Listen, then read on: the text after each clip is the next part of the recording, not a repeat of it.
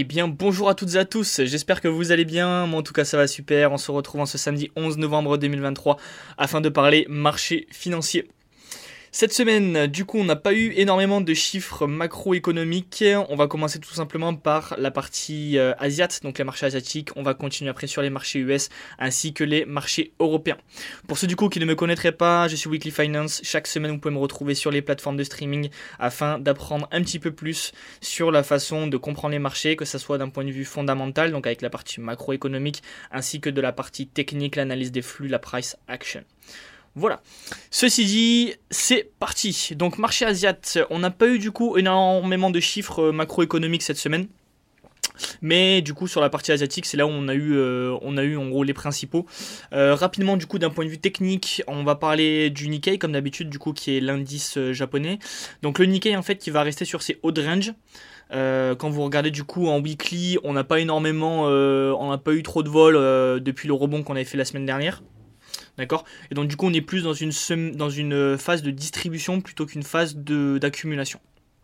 Ok, donc si vous voulez vous exposer au marché, euh, marché japonais, j'attendrai de revenir notamment sur le support des 30 004, d'accord, afin de voir si oui ou non ce support retrouve une fois de plus des acheteurs. D'accord Mais donc du coup, voilà, on est plus dans une phase de distribution qu'une phase d'accumulation. Pourquoi je dis qu'on est dans une phase de distribution? Tout simplement parce qu'on a collé du coup une belle bougie verte en weekly semaine dernière et que bah, sur cette semaine en fait on a évolué entre, euh, entre deux droites parallèles horizontales, donc c'est ce qu'on appelle un range. ok? Et euh, de mon expérience, enfin faut pas non plus avoir fait euh, Polytechnique pour comprendre, tout simplement bah, quand vous avez une belle bougie verte en weekly, puis après vous avez tout simplement un petit range en daily derrière, en général c'est plus des phases de, distribution plutôt que des phases d'accumulation. La phase d'accumulation, elle pourrait se jouer du coup sur le support des 30004. Voilà, donc pas eu de gros mouvements d'un point de vue flux sur le, sur le Nikkei. Pourquoi je parle du Nikkei? Tout simplement parce que dans une logique d'investissement, on peut aller s'exposer au marché japonais. D'accord? Euh, Le marché japonais cette année, c'est le deuxième marché après le Nasdaq qui a le plus performé en year to date. D'accord Donc si vous prenez un ETF euro hedgé, donc pour pas prendre la, dévalorisation du JPY, le JPY c'est le, yen japonais, euh, vous aurez fait à peu près euh, presque 30% je crois sur, sur ces niveaux actuels en year to date, donc depuis le début de l'année. Donc c'est pour ça que je parle de cet indice il va pas impacter l'économie mondiale, il n'impacte pas les marchés, euh, les marchés boursiers mondiaux comme les marchés américains, mais voilà, c'est un indice sur lequel on peut aller chercher du return. D'un point de vue macroéconomique, on a eu du coup des chiffres sur la consommation, euh, donc euh, on attendait moins 0,4% sur, le, sur octobre et c'est sorti à plus 0,3%, donc une consommation qui tient, c'est toujours bon à savoir d'un point d'un point de vue boursier.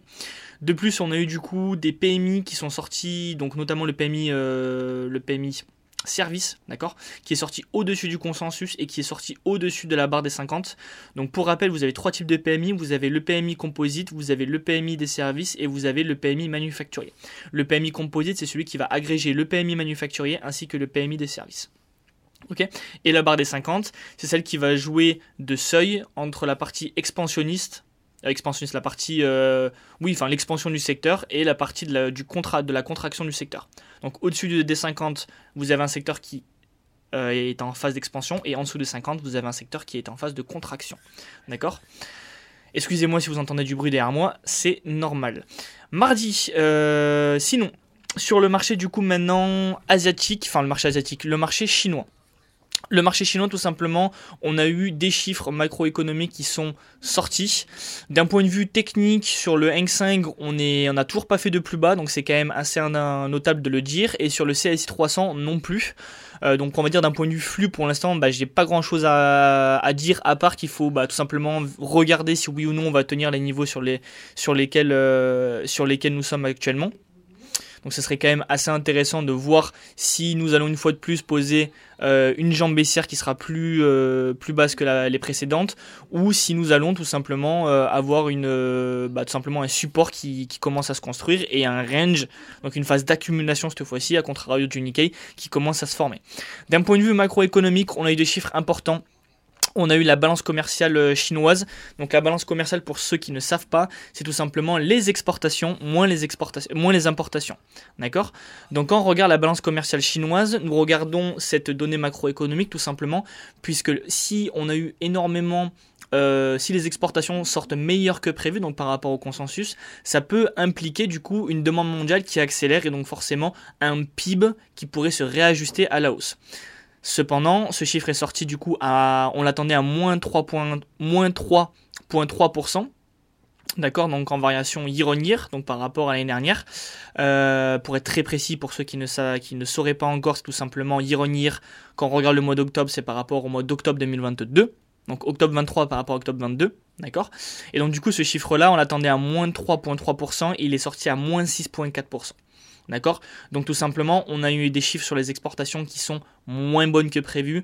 Donc euh, tout simplement, on a encore la Chine qui est dans un contexte assez compliqué euh, d'un point de vue euh, sur ce plan-là. Et donc du coup, bah forcément, vu que la Chine c'est l'atelier du monde, les chiffres sur les exportations montrent la consommation. Enfin, c'est un, ça montre pas, mais c'est un bon indicateur sur la consommation mondiale. D'accord?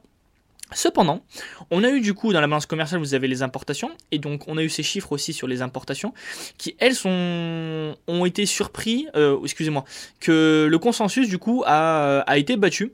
On attendait du coup des chiffres négatifs, donc pareil une baisse en variation year Ces chiffres ont été positifs, et quand on regarde tout simplement les, les composants les composants des importations en Chine, donc par, par exemple sur l'année 2022, on voit qu'un quart des composants de, des importations chinoises, c'est les semi-conducteurs, donc tout ce qui va être les équipements électroniques, électriques, etc.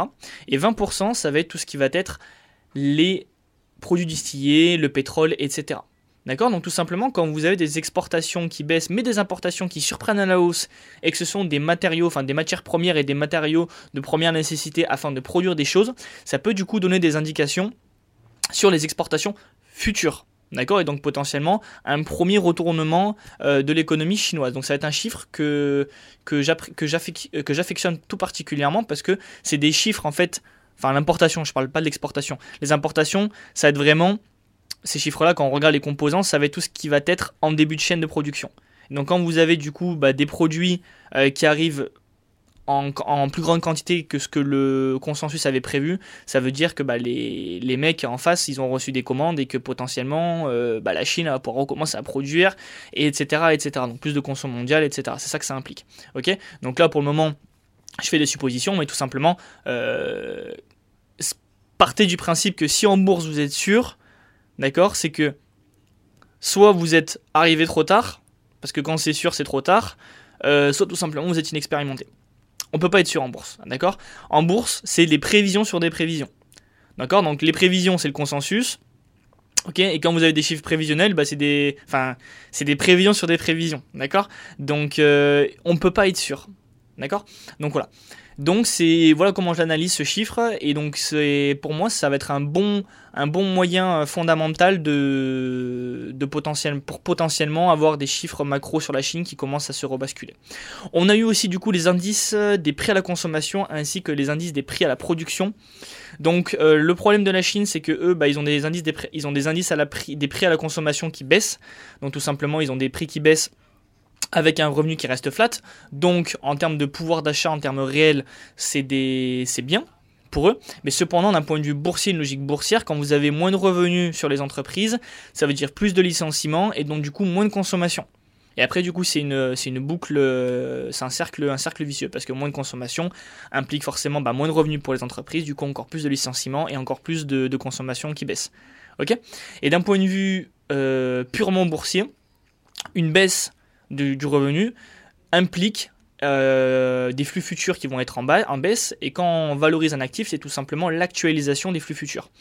Et donc du coup, bah, forcément, quand vous avez des revenus qui baissent, l'actualisation de ces derniers sont en baisse. Donc voilà pour ce qui est de la Chine. Donc pour récapituler, d'un point de vue technique, on n'a pas de flux baissier, on n'a pas encore posé, on n'a pas encore fait une jambe baissière plus basse que les précédentes. Donc ça, on va voir si c'est euh, la semaine prochaine si ce niveau tient. Et d'un point de vue d'un point de vue fondamental, on a des chiffres qui commencent un petit peu à se contredire. Voilà, on a des importations qui montent, mais des exportations qui baissent. Mais d'un autre côté, on a aussi voilà des indices des prix à la consommation qui baissent. Enfin, voilà. Mais on commence à avoir des premiers signes, à mon sens, mode de retournement sur l'économie chinoise.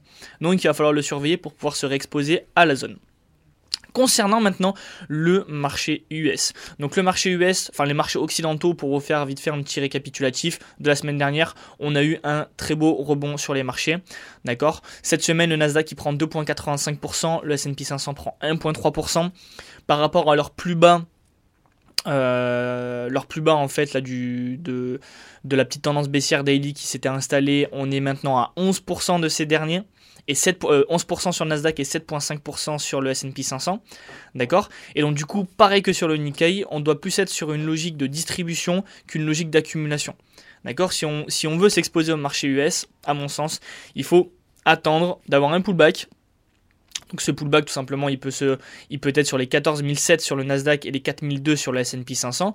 Donc en gros 4-5% euh, en dessous avant, de se, avant après de repartir à la hausse. D'accord? Mais si on doit se réexposer, on va pas se réexposer après 11% sur un, Nasdaq et 7,5% sur la S&P 500. Alors qu'on a des conditions macroéconomiques qui n'ont pas forcément, pas forcément changé. D'accord? Donc, euh, bon moyen tout simplement pour se désexposer un petit peu, parce que si un Nasdaq il prend 11%, ça veut dire que si vous êtes exposé à des actions euh, tech US, bah, potentiellement vous avez du coup des actions qui elles ont pris plus de 11%. D'accord? Donc c'est quand même assez important de le noter. On n'est pas sur de la crypto. Une action qui prend 10%, euh, euh, entre 10 et 15% sur, une, sur, sur deux semaines, c'est quand même, c'est quand même, c'est quand même bah, très remarquable et c'est quand, même, c'est quand même sympa. Donc voilà, donc on peut se désexposer, voilà, notamment sur, ces, sur ce type, sur ce type de, sur ce type de, d'actifs, de, voilà. Donc ça c'était sur la partie technique, donc plus dans une phase de distribution que d'accumulation. Concernant maintenant la partie macroéconomique, cette semaine on a été assez short sur les annonces macro. On a eu comme d'habitude les jobless claims qui sont sortis à 217 000 euh, contre 215 000 attendus par le consensus. Donc les jobless claims, maintenant vous, êtes habitués, hein, c'est tous les jeudis à 14h30. Et ce sont les nouvelles allocations chômage aux US. Donc voilà, comme d'habitude, on s'est sorti euh, grosso merdo conforme aux attentes, donc pas d'inquiétude de ce côté-là. Ce qui pourrait nous inquiéter, c'est justement avoir des chiffres qui commencent à s'accélérer à la hausse, et donc ce qui implique tout simplement moins de consommation à terme. En tout cas, une consommation qui serait pas soutenable. Euh, enfin, les niveaux de consommation actuels, ce qu'on attend, serait actuel, enfin serait actualisé, serait révisé à la baisse et donc du coup forcément quand vous avez de la consommation qui est révisée à la baisse, ça veut dire moins de revenus pour les entreprises et quand vous actualisez ces flux, là, et eh bah tout simplement bah, votre, votre, votre actif perd de la valeur. Voilà. Euh, j'aime bien à chaque fois faire des petits, des petits rapprochements comme ça parce que euh, je sais je pense qu'il y a pas mal de personnes qui n'ont qui n'ont pas fait de, formation financière, etc. et qui n'ont pas forcément cette logique, mais partez du principe qu'un actif financier, peu importe peu importe, euh, enfin, peu importe l'actif, que ça soit de la crypto-monnaie, enfin la crypto-monnaie non c'est encore différent, mais que ça soit tout simplement des entreprises, que ce soit l'immobilier, que ça soit euh, peu importe, des euh, enfin vraiment peu importe, ce sont l'actualisation des flux futurs. D'accord? Vous regardez l'entreprise A, l'entreprise A va avoir 1000 euros de revenus. Sur ces 1000 euros de revenus, elle va faire un revenu net de 200 ok? Et après tout est taxé et tout, elle va faire un revenu, je, dis n'importe quoi, de 100, imaginons, ok? Euh, bah, En fait, vous allez actualiser 100 avec un taux d'intérêt sans risque, donc en général c'est le taux 10 ans américain, ok? Et vous allez regarder combien vaut 100 actuellement. Donc en fait, si les 100 vont, être, euh, vont vous être donnés dans un an, bah, vous prenez le taux 10 ans américain, donc le taux de référence, en ce moment, par exemple, il a, il a, imaginons, il a, enfin, je crois qu'il a 4,60, 4,65. Ok, donc on va prendre à 4,65. Bah, vous divisez 100 par 4,65, ça va vous donner du coup un flux. Et en fait, pourquoi on actualise? Tout simplement parce que si vous avez cette somme actuellement, donc c'est la somme que vous venez d'actualiser, ça veut dire qu'en le plaçant sur le marché, américain avec un taux sans risque, bah, vous allez arriver au flux que l'entreprise va vous donner. D'accord? Et donc du coup, tout simplement, si vous avez des revenus qui baissent, bah forcément vous allez actualiser quelque chose qui est plus petit. Et donc du coup l'actif, la valeur de votre actif va baisser parce que la valeur d'un actif c'est la somme des flux actualisés. Voilà. Donc petit cours, euh, petit cours rapide. Euh, donc voilà. De plus, on a eu un Powell qui a parlé, qui a tenu un discours, et c'est surtout ça dont, je vais parler. Euh, un discours qui a été fait, il me semble, il en a fait deux, un mercredi et un jeudi. Je vais parler de celui de jeudi. Euh, donc tout simplement, en fait, ces dernières semaines, enfin le rebond boursier qu'on a eu euh, semaine dernière, il a été aussi, euh, il a été aussi du coup, comment on appelle ça? Ah, comment, comment je pourrais dire ça? Il a été aidé par une détente des taux, excusez-moi. Et donc, du coup, quand vous avez un Powell, enfin, euh, une Fed et un FOMC, du coup, qui veut avoir des conditions financières restrictives, ok Et bien, si ces dernières commencent à baisser drastiquement, donc on a un taux 10 ans US qui commence à baisser fortement, ok Ça veut dire tout simplement bah, que les conditions redeviennent un petit peu plus accommodantes qu'auparavant. et donc Powell ainsi que les membres du FOMC, parce qu'il a inclus tout le monde quand il a parlé, euh, a tout simplement dit voilà, on a des taux qui sont, qui sont détendus, mais attention les gars, on n'a pas encore dit qu'on allait faire pivot. D'accord? Donc euh, détendez-vous sur la détente des taux. Et donc il a tenu un discours un peu plus faucon justement pour garder un niveau de taux restrictif. Ok? Pour vous faire une petite mise à jour, Powell, enfin la Fed, le marché ne price plus une augmentation des taux directeurs de la Fed. Cependant, comme l'a dit euh, Powell, il faut que les taux restent assez élevés pendant un certain temps et que notamment du coup les taux, euh, le taux 10 ans US, qui sert de benchmark à peu près à tout, restent Enfin, en gros, c'est le marché qui fait l'augmentation des taux. La Fed n'a plus besoin d'augmenter les taux, c'est le marché qui s'en charge. Et donc, du coup, il va donner des indications au marché, euh, des indications marché, enfin, des indications cachées au marché, afin que ces taux restent assez restrictifs assez longtemps, afin de garder une, pas une désinflation, une désinflation. C'est pas une déflation, mais c'est une désinflation. Une déflation, c'est quand vous avez du coup des, indices des prix à la consommation qui sont négatifs, comme en Chine par exemple, et une désinflation, c'est une inflation qui reste toujours positive mais qui décélère. Voilà. Donc euh, c'est un petit peu ce qu'il fallait dire par rapport à Powell, en gros, qui a fait une petite piqûre de rappel. Attention les gars, euh, enfin ne vous, ne, calmez-vous hein, sur les sur les indices etc. Parce qu'on n'a pas dit encore qu'on allait faire pivot et euh, voilà, on veut encore des, des taux des taux restrictifs. De plus, pourquoi je dis qu'on est dans une logique plus de distribution que d'accumulation? Parce que quand vous regardez le VIX, D'accord Donc le VIX, qu'est-ce que c'est Non, ce n'est pas le truc que vous foutez sur le torse quand vous êtes enrhumé euh, comme moi actuellement. Euh, c'est tout simplement un indice de la peur et qui va en gros prendre de la valeur quand vous avez de la grosse volatilité sur le marché. Enfin, c'est pas de la volatilité. Enfin, il y a, aussi, enfin, c'est pricé avec de la volatilité, c'est la implicite en gros, si vous, si vous préférez. Et en gros, actuellement, on est très bas. On est sur des bottoms de, cet indice-là. Et d'un point de vue historique, quand vous avez du coup un VIX qui est très bas, ça veut dire que le marché a un appétit pour le risque qui est important. Et en général, c'est là où on voit les tops se poser. Donc en fait, quand vous regardez euh, quand le marché américain était haut en cet été, etc., on avait un VIX qui était vraiment sur des niveaux extrêmement bas. On était sur des niveaux, je crois, sur le VIX à 13, etc. Donc c'est quand même très bas d'un point de vue historique. Et là, on est redescendu à 14. On est passé de 20, 20 et quelques à, 14. Donc c'est quand même intéressant de, le noter. Et donc du coup, ça veut dire que le marché a un appétit pour le risque. D'accord? Et donc c'est là qu'il va falloir se désexposer un petit peu. Quand tout le monde est bullish, on essaie de se désexposer. Quand tout le monde est bearish, on essaie de se réexposer. C'est très compliqué. C'est beaucoup plus facile à dire qu'à faire, je, le conçois, mais c'est comme ça qu'il faut le faire. Donc voilà, c'était tout pour le marché US, on n'a pas eu plus d'annonces de, macroéconomiques. Euh, de plus, du coup, concernant le marché européen, donc le marché européen, on est à peu près sur la même logique que les marchés US. On a eu un rebond semaine dernière, de toute façon les deux marchés sont extrêmement corrélés. Hein. Si vous vivez dans une cave ou tout simplement bah, vous commencez euh, à vous intéresser au, marché, au marché boursier, sachez en fait que si vous n'avez pas forcément le temps de regarder les marchés, il faut simplement regarder juste le marché américain. D'accord? Parce que si le marché américain décroche, le marché européen fera la même. D'accord? Le marché américain, c'est celui qui, va donner la dynamique de marché. Ok? Donc du coup, le marché européen, on est sur la même dynamique. On a eu un beau rebond semaine dernière. Cette semaine, on a aussi continué. Cependant, CAC 40, il a été flat sur la semaine, mais l'Eurostock 50 lui a pris 1,19%. Euh, D'un point de vue technique, on est où? Je vous rappelle que cet été, on était sur un range depuis le mois de mars 2023 jusqu'à à peu près le mois de septembre qu'on a commencé à le breakout vers le bas.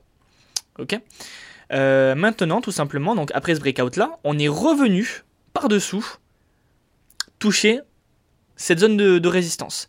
Donc avant, c'était une zone de support quand on était au-dessus. Cette zone de support a été travaillée pendant plusieurs mois, on l'a briqué par le bas, et donc là maintenant on se retrouve sur le plafond. Ok? Donc le plancher est devenu plafond, le support est devenu résistance. Ok? Et donc du coup, pareil, c'est une logique où il va falloir se désexposer un petit peu. D'accord? Avec mon expérience, quand vous avez ce genre de mouvement d'un point de vue action du prix, c'est le moment de se désexposer. Donc, pas complètement, mais on va dire que si vous, si vous avez réussi à garder la tête froide quand on était 4-5% en dessous, ok, bah là c'est un bon moment pour se désexposer. Si par contre vous vous êtes désexposé quand on a fait la mèche, la mèche, euh, la mèche euh, ces dernières semaines, quand on était sur les, plus bas euh, du stress bancaire aux US, sur les marchés européens, là maintenant c'est pas le moment de se réexposer il faudra réattendre un pullback, et ben notamment sur, ces, sur les niveaux du stress bancaire de, du, mois de, du mois de mars. D'accord Vous prenez euh, un indice, un indice européen, vous prenez le CAC 40, vous mettez en, mettez en weekly, et en gros, vous avez une belle, belle mèche au mois de mars, et donc en gros, on a, on a posé pour l'instant un bottom, sur, ce, sur ces niveaux-là. D'accord? Donc, plus plutôt dans une logique de, voilà, de désexposition plutôt qu'une logique de réexposition. D'accord? Donc voilà. Concernant d'un point de vue macroéconomique, on n'a pas eu non plus de grosses, euh, de grosses news. On a eu des PMI. Voilà, des PMI finaux pour le mois d'octobre. Euh, donc pareil, hein, les PMI, euh, enfin, c'est quand même compliqué, euh, à concevoir ça. On a des marchés qui sont quand même assez bullish, mais d'un point de vue fondamental en Europe, bah, c'est vraiment horrible, hein. on va pas se mentir. On a des PMI du coup qui sont sortis au-dessous, en dessous des 50, donc en phase de contraction, que ce soit pour le composite, le service ou le manufacturier, ils sont tous en dessous des 50, et que ce soit pour la France, l'Europe ou l'Allemagne, on est en dessous des 50. Donc c'est voilà, en Europe franchement on est bah, c'est on est en train de mourir à petit feu. Euh, donc voilà, concernant après les prix à la production, on a des prix à la production qui commencent à se retendre légèrement. Je vous rappelle que on avait des prix à la, production du coup qui se sont baissés. Qui, enfin, qui ont baissé notamment dû, euh, enfin ça a été dû notamment à la baisse des prix, euh, des prix, énergétiques pendant début d'année 2023, etc. Mais maintenant du coup qu'on a eu bah, un petit rallye sur le, marché, du pétrole, D'accord euh, bah Là, depuis deux mois maintenant, on a des prix à la production en Europe qui commencent à réaccélérer. Et donc ça, du coup, ça va compliquer la tâche pour les banquiers centraux à garder, enfin à ramener l'inflation à 2%. D'accord Tout simplement parce que quand vous avez des prix à la production qui commencent à remonter, bah, ces coûts-là, soit l'entreprise baisse sa marge, soit va les répercuter sur les, euh, consommateurs. D'accord? Donc, ça, voilà, il va falloir le surveiller, il ne faudra pas que ça continue à accélérer fortement. Parce que là, 0,5%, c'est par rapport au mois de, août, hein. c'est sur un mois, hein. c'est pas euh, en ironie. Hein. Donc, il euh, faut faire attention. De plus, on a eu des ventes au détail qui sont sorties. Mais bon, comme je vous le disais semaine dernière, vu qu'on avait déjà eu le chiffre sur le PIB, donc le PIB au T3 en, Europe, et que ces ventes au détail concernaient du coup un chiffre, excusez-moi, un chiffre sur le mois de septembre, bah, les ventes au détail du mois de septembre étaient déjà pricées dans le PIB qui est sorti semaine dernière. Donc en fait, c'était un chiffre sans grande valeur. Mais bon, voilà, il est sorti, euh, il est sorti négatif et en dessous du consensus. Donc une fois de plus, on est, euh, c'est pas bon quoi. L'Europe, franchement, c'est pas, d'un point de vue macroéconomique, c'est, on n'est pas du tout en train de sortir de la tête de la tête de l'eau. Donc voilà, il faudra vraiment faire gaffe à la, à la récession.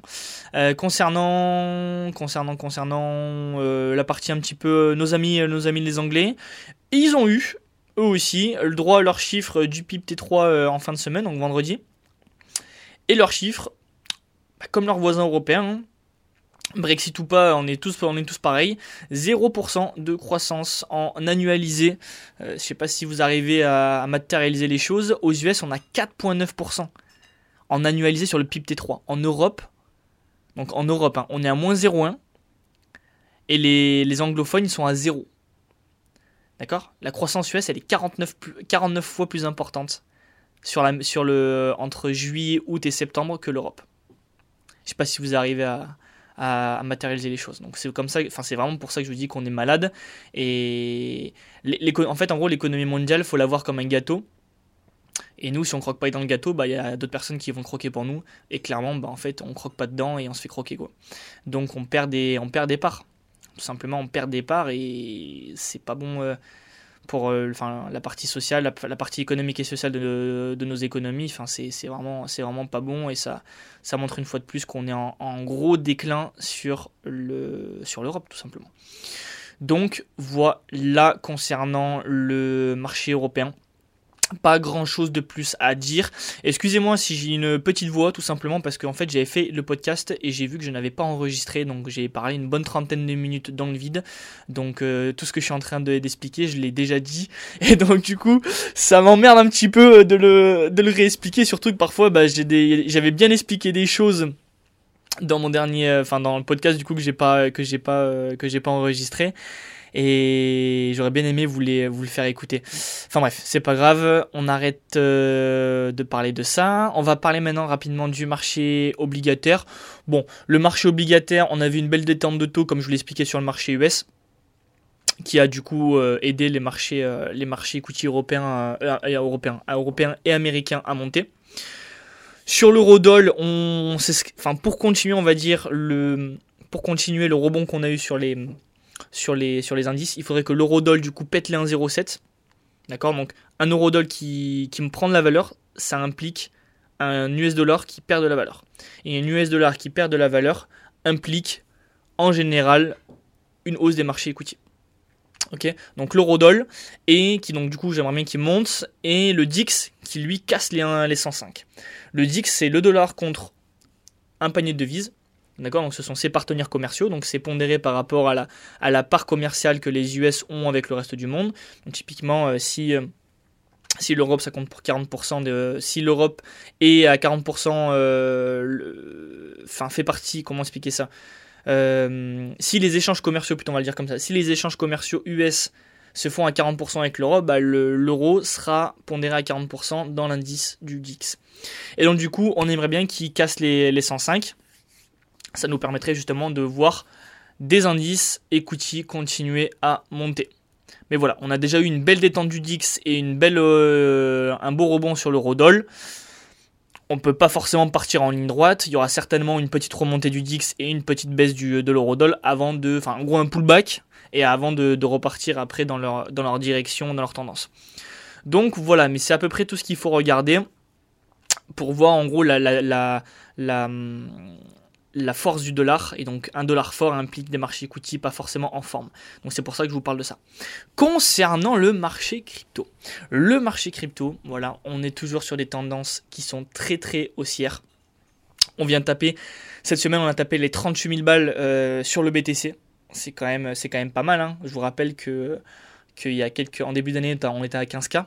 Donc on a clairement renversé la tendance, euh, le bear market. Et donc maintenant les beaux jours sont devant nous. Ça y est.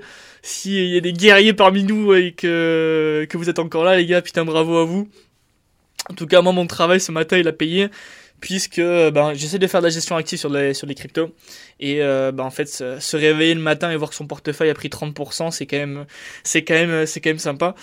Et euh, enfin voilà, ça change des moments où je me réveille, que je voyais, euh, enfin, des sommes astronomiques partir, euh, de partir en une nuit. Bah là, c'est l'inverse, donc c'est, c'est plutôt sympatoche. Donc voilà, si vous voulez savoir, si, voilà, ça c'est un truc aussi que je vais vous parler. S'il y a des personnes qui sont comme moi, D'accord Donc en gros, qui, ont, qui sont dans la vingtaine, dans mes âges, qui ont un petit peu de capital de côté et qui ont vraiment un profil de risque assez risqué, les gars, n'allez pas sur les actions, partez sur la crypto.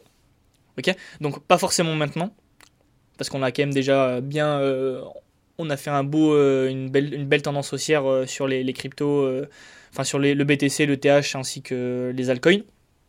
Donc attendre un pullback, ok, sur le BTC, donc euh, peut-être dans, les, semaines et les mois à venir. Euh, mais concrètement, les gars, il n'y aura pas de meilleur, meilleur investissement dans les 2-3 prochaines années que les crypto-monnaies si vous voulez faire du return. Voilà, peut-être que je m'avance, hein, mais pour le moment, c'est ce que ça m'a, ça m'a, ça me l'a prouvé, et notamment ce matin. Donc voilà, faut pas vous poser des questions, c'est crypto. Concernant du coup ceux qui sont un peu plus expérimentés en crypto, donc vous, savez forcément qu'il y a la Bitcoin Season et l'Alt Season. Euh, concernant cette métrique, je regarde la dominance du BTC. Donc ça j'en avais déjà parlé. En ce moment, la dominance du BTC, elle est en étant montée à 55% et en fin de semaine, en gros, elle redescend à 52%. Tout simplement bah, parce que bah, les altcoins surperforment le BTC. Et donc du coup, euh, du coup tout simplement, on est euh, voilà, on a une mini altcoin season en fin de semaine, euh, mais par contre, on n'en est absolument pas à une altcoin season de fou furax. Concrètement, quand on aura une vraie altcoin season, vous pouvez tout simplement regarder la métrique sur TradingView. D'accord? Donc pour regarder la métrique sur TradingView, c'est pas compliqué. Vous allez, vous mettez btc.d, donc btc.e, btc bah, pour Bitcoin et d pour dominance. Et quand vous regardez en weekly, vous regardez avant le bull run de 2021 et en fait vous voyez que la dominance du BTC elle est passée de 61% à 39%. D'accord?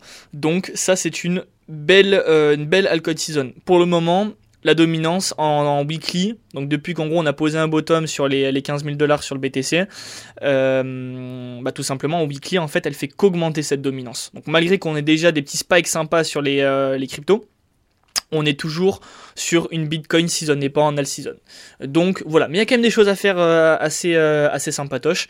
Euh, voilà, moi ce matin j'ai pris mon billet sur ZRX pour ceux qui veulent aller le checker. Et je suis réinvesti là sur XVG. Voilà, c'est des configurations techniques qui m'intéressent, qui m'intéressent pas mal. J'hésitais entre XVG et Seller. Voilà. pour ceux qui connaîtraient. voilà, en plus de ça, du coup, on a eu, je regarde aussi des métriques telles que le market cap total, du marché crypto. Ça donne des informations importantes sur les, euh, les, flux et ça donne aussi du coup des points de vue, des points techniques importants. On était dans un gros range vers les 1.20, euh, donc 1.2 trillions. Là, clairement, on l'a tout simplement explosé. Donc pareil, ça nous montre une fois de plus une grosse... Enfin, ça nous montre que ça y est, en fait, les beaux jours sont devant nous, tout simplement parce qu'on est sorti de ce range avec force et conviction, euh, chose qu'on n'avait pas faite depuis, euh, bah, depuis plus d'un an quoi maintenant. Donc c'est quand même, c'est quand même sympa de, sympa de noter. Rapidement, on va parler vite fait, enfin je vais vous donner la news. BlackRock qui affile euh, le form pour, enfin qui a déposé en gros un, un papier pour avoir un ETF spot ETH. Voilà, donc je vous rappelle pour ceux qui, qui seraient intéressés. Le halving Bitcoin, c'est à peu près au mois d'avril-mai 2024 les dernières deadlines pour que la SEC accepte, enfin, où elle devra se prononcer sur le, le, le, TF BTC Spot, ça sera dans ces eaux-là. Ok. S'il acceptait, clairement, le BTC pourrait faire un gros rallye et ça pourrait être le déclencheur en plus du halving euh, de ce rallye-là du prochain bull run. Et on voit que BlackRock, en plus d'avoir euh, ces derniers mois déposé un ETF sur le Bitcoin Spot, vient de déposer un ETF sur l'ETH Spot. Donc pour ceux qui ne savent pas ce que c'est l'ETH, euh, l'ETH en gros c'est la deuxième plus grosse crypto en termes de market cap. Le market cap du Bitcoin c'est 600 milliards. Ok, donc en gros, je crois que c'est 600 milliards, c'est simple, c'est la capitalisation de l'LVMH. Voilà, pour, pour vous donner un ordre d'idée. Euh, ETH, j'ai pas envie de dire de conneries, euh, mais à la louche, je dirais 200 milliards, mais ça fait tellement longtemps que j'ai pas regardé. Est-ce que je vais regarder en même temps qu'avec vous euh, ETH, market cap. 253 milliards.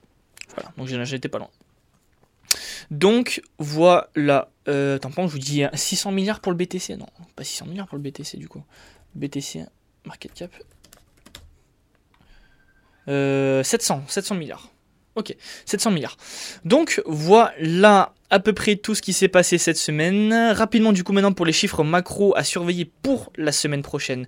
On va avoir des chiffres qui vont être hyper importants et notamment du coup des chiffres sur les, euh, indices des prêts à la consommation, une révision du PIB en, Europe, etc.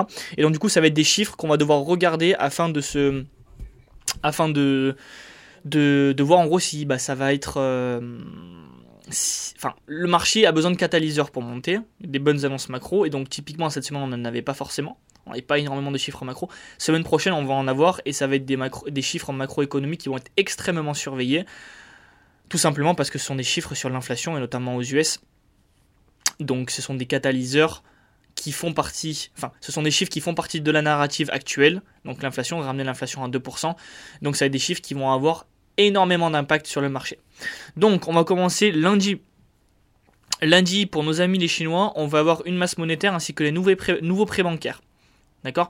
Donc ce qui serait bien euh, de voir, ce serait une masse monétaire qui soit au-dessus de la, du consensus. D'accord? Tout simplement pour avoir cette petite inflation. Parce qu'ils sont, ils sont en déflation. Et des nouveaux, des nouveaux prêts bancaires qui sont au-dessus du consensus. Tout simplement parce que nouveaux prêts bancaires au-dessus du consensus implique forcément plus de consommation à terme. Parce que bah, plus d'argent déversé dans l'économie, donc plus de consommation. Et donc, ça soutiendrait l'économie chinoise. Voilà. Mardi, on va avoir le ZIU européen, donc tout simplement, c'est le sentiment économique pour les six prochains mois sur la zone européenne. On a eu, euh, le dernier qu'on a eu, du coup, je crois que c'était pour le mois de. C'était au mois de septembre. On avait eu du coup un chiffre qui était sorti positif Ok Et donc là, on aimerait bien aussi voir un chiffre positif malgré qu'on a des PMI qui soient négatifs. Mais voilà, si on a un chiffre positif, ça pourrait soutenir notamment les, indices européens ou en tout cas limiter la baisse si on doit faire un retracement technique sur les indices européens. Mardi, par contre, du coup, euh, voilà, on a eu, bon, on a le ZIU économique, enfin, on a, on a le, le euh, sur la partie européenne. On a aussi le PIB T3 qui va être révisé, donc on attend 0,1% en, Europe. D'accord euh, L'IPC Core, ça va être le plus gros chiffre macroéconomique à regarder sur la semaine. Donc l'IPC Core aux US, on attend 4,1% sur l'IPC Core. Donc en gros, on veut des chiffres qui sortent en dessous des attentes. Si on a des chiffres qui sortent au-dessus des attentes, ça voudra dire du coup bah, que les taux vont monter, un dollar plus fort, des marchés equity qui baissent, et un Powell qui va dire attendez, euh, on va peut-être augmenter les taux de 25 BP. Enfin, en tout cas, il y aura plus de probabilité qu'il les réaugmente qu'il euh, reste flat.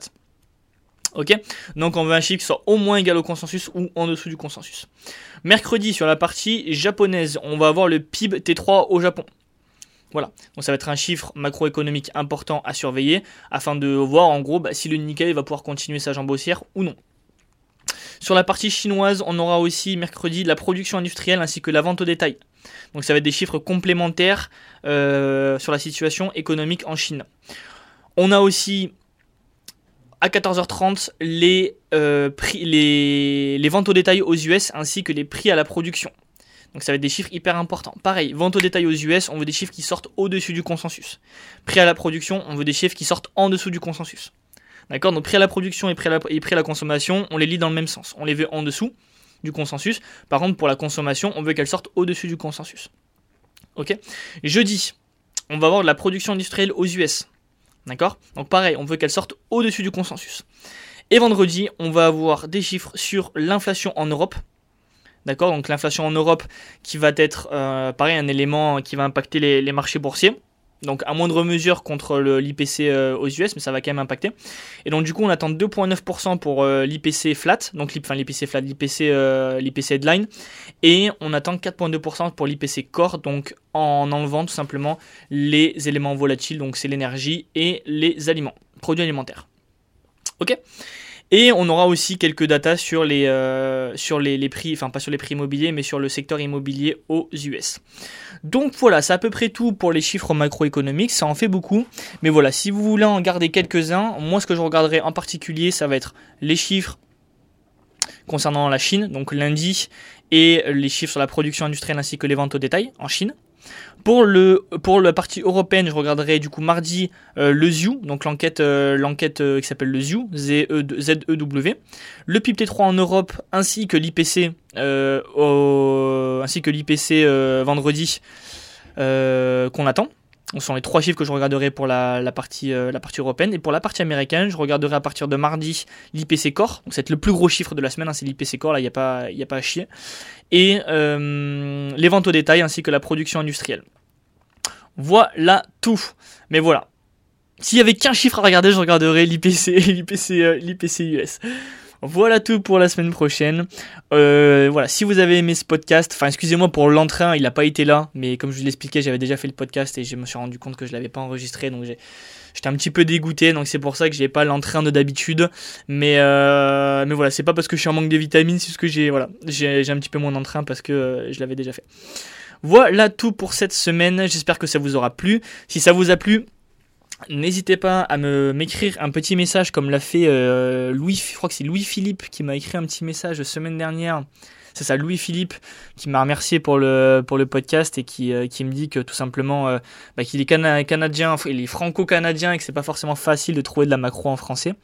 Donc bah, je te remercie beaucoup. En plus, j'ai vu que tu m'avais euh, que tu m'avais tout simplement partagé mon podcast sur les réseaux. Donc je te remercie énormément.